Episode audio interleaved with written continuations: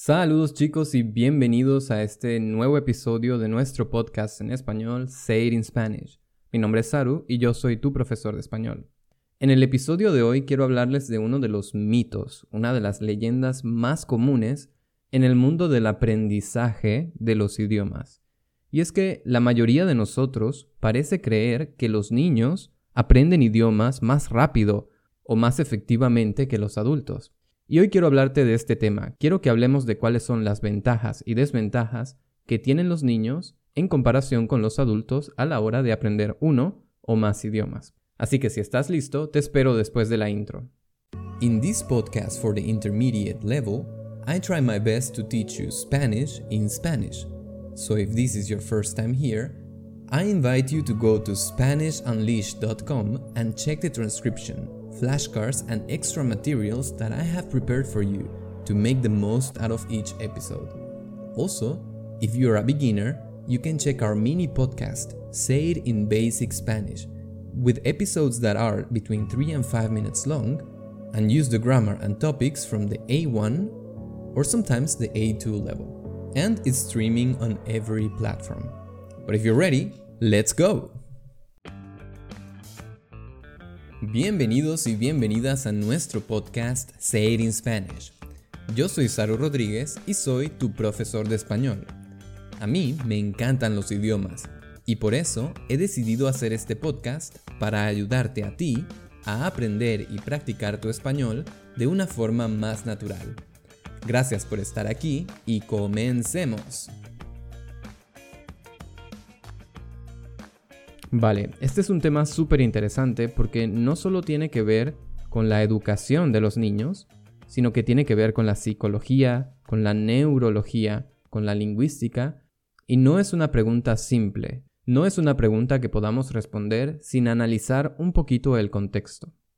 En general, parece evidente que los niños tienen una capacidad para aprender inglés, para aprender español, alemán, chino, japonés, que es mucho más alta que los adultos inclusive la capacidad de aprender varios idiomas al mismo tiempo. Yo, por ejemplo, trabajé por un tiempo en un restaurante y mi jefe tenía un niño y una niña pequeños. Mi jefe era de Turquía, pero su esposa era de República Checa. Y ellos viven en Alemania. Y para mí era súper fascinante ver a estos niños de 3, 4 años hablar en turco con el papá, en checo con la mamá y en alemán conmigo prácticamente sin cometer muchos errores que impidieran la comunicación. Ahora, antes de que idealices a los niños, te cuento que al principio, los primeros dos años, estos niños combinaban los tres idiomas a veces en una frase y al punto que solamente la familia sabía qué querían decir porque eh, el verbo estaba en alemán y los sustantivos estaban en turco y quizás, no sé, los adjetivos en checo. Era un poco extraño al principio, pero sin duda fue muy fascinante ver la evolución y cómo en uno o dos años estos niños lograron separar estos tres idiomas perfectamente y desarrollar habilidades comunicativas como cualquier nativo en tres idiomas al mismo tiempo. Nosotros como adultos cuando queremos estudiar varios idiomas al mismo tiempo tenemos problemas. Si esos idiomas son muy similares, tendemos a confundirlos. Y si esos idiomas son muy diferentes, entonces tenemos demasiado input, es demasiada información y el proceso es muy lento. Te lo digo por experiencia, yo soy un amante de los idiomas y más de una vez he intentado aprender dos o tres idiomas al mismo tiempo y no puedo decir que he fracasado. Eh, sí he aprendido mucho sobre estos idiomas, pero al final siempre ha habido un idioma que se ha desarrollado mucho más y los otros dos han quedado un poco ahí, colgando en el vacío.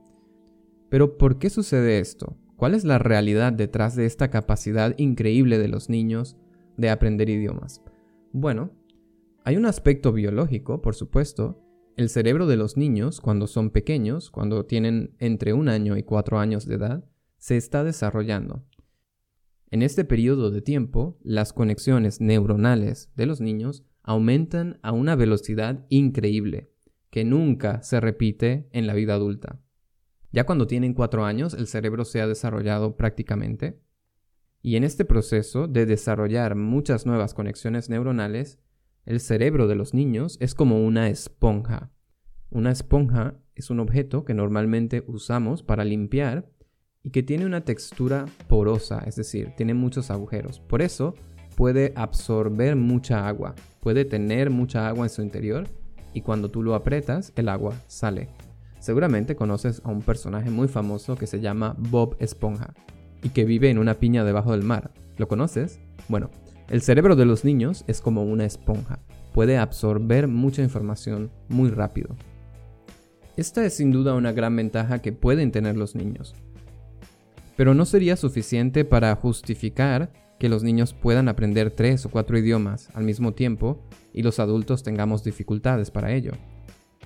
Realmente la gran ventaja que tienen los niños es que como están descubriendo el mundo y no conocen los nombres de muchos objetos, de muchos animales, no conocen realmente algunas expresiones, cada vez que ven algo nuevo o que escuchan algo nuevo, genera una impresión fuerte en sus mentes y esa impresión contiene información de muchos tipos. Por ejemplo, recuerda la primera vez, cuando eras niño, que tu abuelita decidió hornearte galletas. Seguramente estabas en la cocina esperando ansioso y viendo cómo esas galletas se cocinaban en el horno.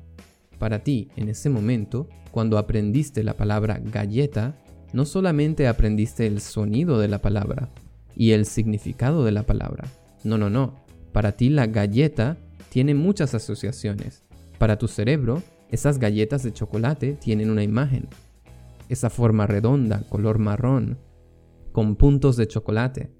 Además, tu cerebro registró una información olfativa, porque las galletas tienen un olor muy particular, el olor dulce de la masa, el olor a chocolate caliente. Y entonces tu abuelita sacó las galletas del horno, las dejó enfriar y puso una galleta en tus manos por primera vez, y tu cerebro registró que la palabra galleta también significa una textura particular, y entonces tú la pusiste en tu boca y mordiste, y el sonido crujiente, crunch, crunch de la galleta también se asoció a la palabra. Y finalmente, esa explosión dulce en tu boca también dejó una impresión fuerte en tu mente. Entonces, para el niño, aprender una palabra no significa simplemente aprender un sonido y un significado o una forma y un significado, sino que establece muchísimas asociaciones en ese momento que le permiten recordar con más facilidad esa información particular, esa palabra. Thank you for listening to Say It in Spanish. If you like this episode so far, don't forget to hit the like button and share this episode with your friends. Also, remember that you can find the full transcription of the episode, as well as the flashcards and extra materials, in our website SpanishUnleashed.com. Or you can visit holasaru.com for information about our group and private lessons. Thank you for your support and let's continue with the episode. ¡Vamos! El niño es prácticamente como una pizarra en blanco, y como está en blanco, tiene la capacidad de registrar mucha más información en un solo momento. Ahora, no es que los adultos no tengamos esta ventaja. Los adultos, de hecho, tenemos una ventaja mucho mayor, que es la experiencia, porque nosotros no solamente tenemos esas asociaciones iniciales de la palabra galleta en nuestra mente, en nuestro idioma nativo, sino que también tenemos muchísimas experiencias y anécdotas e historias y hemos encontrado este objeto en infinidad de situaciones. Sin embargo, los adultos cometemos el error de memorizar simplemente una palabra, es decir, el sonido, la ortografía y el significado. Y esta información, para tu cerebro, es muy poca información. Te apuesto a que a ti también te encanta hacer listas de vocabulario. Galleta es igual a cookie. Comer es igual a eat. Hablar es igual a speak. Yo lo sé, a mí también me encantaba, me sentía súper productivo leyendo una y otra vez estas listas. Pero la verdad es que no terminaba de aprender, siempre olvidaba otra vez, porque esta palabra y su significado no tienen un contexto. Entonces no puedo establecer relaciones, no puedo establecer más conexiones neuronales con otras experiencias, con otras memorias, con una historia, con algo divertido, con un olor, un sabor, una emoción. Supongamos que quieres aprender la palabra hablar Bueno, hablar significa to speak. Dime, ¿qué puedes hacer con esta palabra? Si yo te enseño solamente la palabra hablar y te digo hablar significa speak, no puedes hacer nada con ella. No sabes si esta palabra tiene una preposición, si es hablar con, hablar de, hablar para, hablar por, no lo sabes. No sabes si esta palabra la puedes combinar con un sustantivo, con un adjetivo. No sabes si hablar inglés es igual que hablar del inglés o hablar en inglés. Y te lo prometo, aprender palabras así, aisladas, simplemente hará el proceso mucho más difícil. Así que si tú quieres aprender como un niño, lo primero que tienes que hacer es aprender siempre en el contexto, por ejemplo, en lugar de aprender la palabra hablar, puedes aprenderla en una frase que tenga un significado para ti. Por ejemplo, me gustaría hablar español con mis abuelos. Fíjate toda la información que tienes aquí. Puedes combinar me gusta, me gustaría con el verbo hablar. Pero no solo esto, es hablar con una persona, hablar más la preposición. Y si esta frase es verdad, entonces esta frase tiene también un significado emocional para ti y poco a poco vas estableciendo más relaciones en tu mente que te ayudan a recordar. El segundo aspecto que hace que parezca que los niños aprenden idiomas mucho más rápido y efectivamente es simplemente el tiempo. Los niños descubren el mundo a través de la experiencia, pero el principal trabajo de un niño es ponerle nombres a esas experiencias. Eso significa que para un niño Jugar al fútbol realmente es una experiencia lingüística. Ver la televisión es una experiencia lingüística. Hablar con amigos es una experiencia lingüística. Todas las experiencias que un niño tiene en su día a día son principalmente experiencias que tienen relación con el lenguaje. Porque el niño no solamente tiene que aprender a hacer estas cosas, sino que tiene que aprender a comunicarse efectivamente en estas situaciones y además tiene que aprender a hablar sobre estas situaciones. Por lo tanto, cuando un niño ha cumplido 4 años, si suponemos que el niño está en promedio unas 16 horas al día despierto, significa que ese niño ha pasado 4 años, 365 días al año, 16 horas todos los días aprendiendo su lengua nativa. Esto significa que con 4 años ese niño ha aprendido 23.360 horas de español, por ejemplo, o cualquiera que sea su lengua materna. Y es aquí que realmente podemos preguntarnos si los niños son más eficientes o aprenden más rápido un idioma. Porque la realidad es que los adultos no tenemos 16 horas todos los días para aprender idiomas. Nosotros tenemos quizás 30 minutos, una hora o si tienes mucha suerte, dos horas todos los días. Y esto significa que en realidad nosotros aprendemos mucho, mucho más rápido que los niños. Si un adulto estudia español 23.360 horas, con seguridad va a hablar un español que supera con creces el español de cualquier niño de 4 años. Es más, los niños aprenden a comunicarse bastante rápido, pero les toma más o menos 7, 8 o 9 años para perfeccionar la pronunciación y más o menos hasta los 16, 17 años, cuando terminan su educación, para poder hablar, leer, escribir y expresarse en el mismo nivel de complejidad de un estudiante con el nivel C1 o C2. Y te aseguro que para alcanzar el C1, cuatro años son más que suficientes. Así que la realidad es que nosotros los adultos le damos una buena patada en el trasero a los niños cuando se trata de aprender idiomas porque no solamente tenemos más experiencia en el área lingüística, sino que además hemos perfeccionado el arte de estudiar, el arte de concentrarnos y el arte de organizar la información, que es algo que los niños no pueden hacer. Los niños aprenden de forma caótica, de forma desorganizada y de forma intuitiva. Por eso en realidad nosotros los adultos tenemos la ventaja.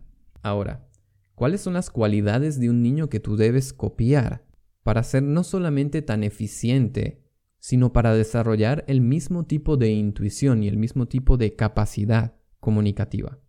Bueno, la primera de ellas es la valentía. Para los niños, utilizar su lengua materna o la lengua que están aprendiendo no es una opción. Ellos no tienen otro recurso para comunicarse. Y por eso, los niños no tienen miedo de hablar, no tienen miedo de expresarse. Y tú tienes que aprender a ser valiente, tienes que aprender a confrontar tu miedo y a confrontar tu timidez para poder usar el español o cualquier lengua que estés aprendiendo activamente y crear asociaciones neuronales tan reales como las que crean los niños cuando están aprendiendo. Esto solo lo puedes conseguir comunicándote de forma directa, hablando con personas, no importa si son nativos o si son otros estudiantes. Otra cualidad que podemos copiar de los niños es la intención de hablar sin pensar demasiado.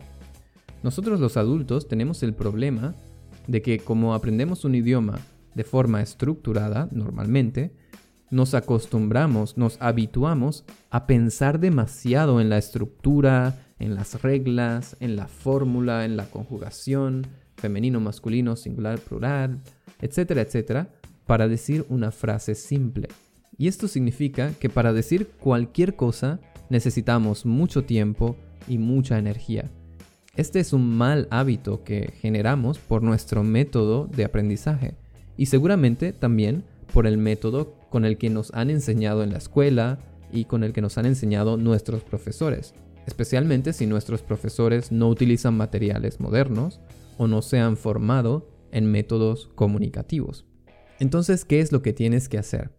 Si tú quieres practicar con un tutor o si quieres practicar con un amigo, lo que tienes que hacer es dejar de pensar en la gramática como algo separado. En lugar de esto, piensa en patrones de frases y combina esos patrones para expresar ideas más complejas. Por ejemplo, no aprendas toda la conjugación de me gusta, sino aprende a decir me gusta más una actividad. Me gusta ir al cine más un tiempo. Me gusta ir al cine por la noche. Y luego otro patrón de frase, no tengo, en una frase como no tengo tiempo. Y las puedes unir con la palabra pero. Me gusta ir al cine por la noche, pero no tengo tiempo. Si tú practicas de este modo, si tú aprendes enfocándote en patrones de frases, entonces no vas a tener problemas para hablar, porque de forma automática vas a escoger la expresión correcta en el contexto correcto. ¿Y cómo puedes hacerlo si estás solo? si no tienes un tutor? Bueno, tienes que empezar a producir español. Y para esto puedes hacer diferentes actividades cortas que se enfoquen en un tema muy específico. Esto es lo que hacemos en la tribu, en mi comunidad, con los retos semanales. Por ejemplo, si esta semana te pregunto cuál es un personaje que te gusta y por qué, tú necesitas patrones de frase muy específicos y en una sola conjugación o máximo dos conjugaciones para expresar esta idea. Un personaje que me gusta mucho es Will Smith. Me gusta mucho su música, me interesan sus libros y además me encantan sus películas. Will Smith es un cantante y artista americano muy famoso. Mi película favorita de Will Smith es Men in Black y mi serie favorita se llama The Fresh Prince of Bel Air, que en español se dice El Príncipe del Rap. ¿Lo ves? Si tú analizas esta pequeña descripción, no necesitas muchísima gramática, necesitas muy poco, pero lo importante es que produzcas español. Y yo sé que la mayoría de las personas son un poco tímidas, pero si tú realmente quieres llevar tu español al siguiente nivel, escribir un texto está muy bien, pero lo mejor es hacer un vídeo, porque de esa forma no solamente activas la parte lógica de tu cerebro, sino que como tienes que escucharte a ti mismo, activas la parte auditiva. Y como tienes que hablar, activas también la parte comunicativa y la parte motora de tu cerebro. Es decir, cuando tú haces un vídeo estás produciendo muchas más conexiones neuronales que te ayudan a recordar esta información. Y además, esta información que tú estás compartiendo es información personal. Por eso también produce una conexión con la parte de tu cerebro que controla las emociones y que controla la memoria. Y bueno, solo me queda recordarte que si quieres practicar con nosotros en la comunidad, puedes unirte en school.olazaru.com de forma gratuita y puedes empezar a activar tu español como lo haría un niño, hablando, participando en retos, haciendo vídeos, haciendo audios o escribiendo diariamente cualquier tipo de post que tú quieras compartir o participando en los retos semanales y comentando las publicaciones de otras personas. Así que bueno chicos, en conclusión, ¿Aprenden realmente los niños más rápido que los adultos o mejor que los adultos? Yo creo que en general la respuesta es no. La respuesta es que los adultos somos mucho más eficientes, somos mucho más efectivos y hemos dominado el arte de aprender. Los niños simplemente tienen dos ventajas. Primero, que todas sus experiencias en la vida diaria tienen relación con los idiomas y por lo tanto son experiencias lingüísticas, son experiencias que les permiten practicar. Y segundo, y el factor más importante, es que los niños tienen mucho más tiempo de exposición a las lenguas. Pero en general los niños son mucho más desordenados, no pueden concentrarse con facilidad, aprenden de forma aleatoria, de forma desorganizada, y necesitan un periodo muy largo de tiempo para alcanzar el mismo nivel que nosotros como adultos podemos alcanzar en tan solo 3 o 4 años. Así que en definitiva, yo creo que nosotros los adultos ganamos esta batalla. Eso es todo por hoy, espero que este episodio te haya gustado y nos vemos en el próximo. Chao. Alright guys, that's it for today. Remember to visit SpanishUnleashed.com to have access to the transcription and the flashcards of this episode. If you like this podcast, you can support me by hitting the like button or if you want to financially support my work, I will really appreciate any donation that you can make on PayPal through the link on the description. Or if you prefer, you can join the members area of SpanishUnleashed.com and enjoy all the premium materials that I have prepared for you. Also, you can check our courses, lessons, and learning materials at holasaru.com. Una vez más, gracias por estar aquí y nos vemos en el próximo.